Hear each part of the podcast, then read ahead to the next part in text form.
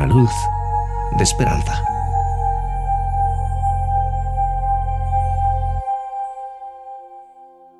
Leo en San Juan capítulo 10, versículo 10. El ladrón no viene sino para hurtar y matar y destruir. Yo he venido para que tengan vida y que la tengan en abundancia.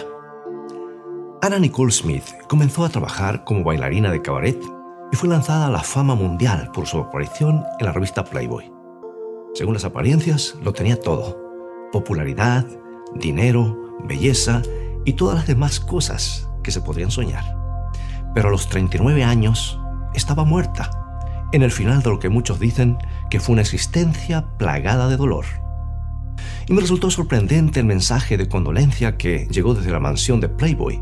El mensaje decía básicamente que lamentaban la muerte de Anna Nicole y punto. Sabes, desde Elvis a John Belushi, desde Marilyn Monroe a Chris Farley, cada vez es más evidente que nuestro culto a las celebridades no solo daña nuestra salud espiritual, sino que también les quita muchísimo a ellas.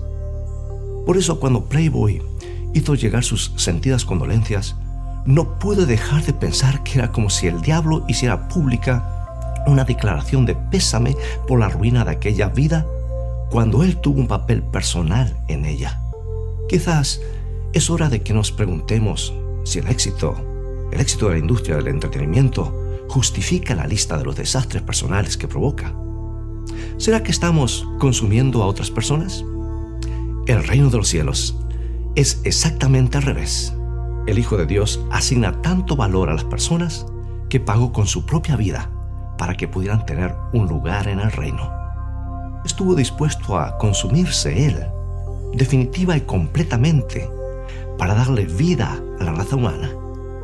Y su ejemplo debería indicarnos algo con relación al valor que debemos darles a las demás personas.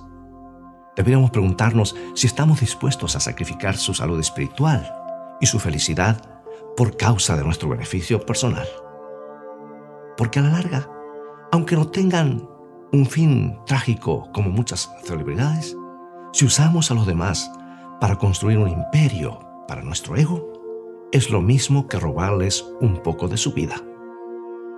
No hay duda de que algunos pensarán que la industria del entretenimiento dio mucho a Anna Nicole Smith.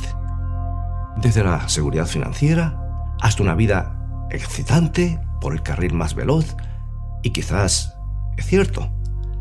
Y nadie puede decir que Playboy fue la única responsable de su derrumbe, porque hay muchas personas que tienen un final trágico.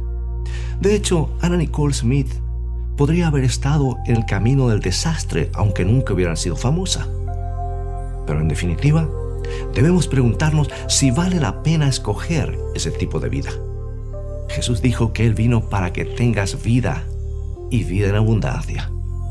Seguir tras sus pasos y entregarte en favor del bienestar de los demás, en vez de utilizarlos para tu beneficio, es la mejor alternativa, pues te ofrece una luz de esperanza.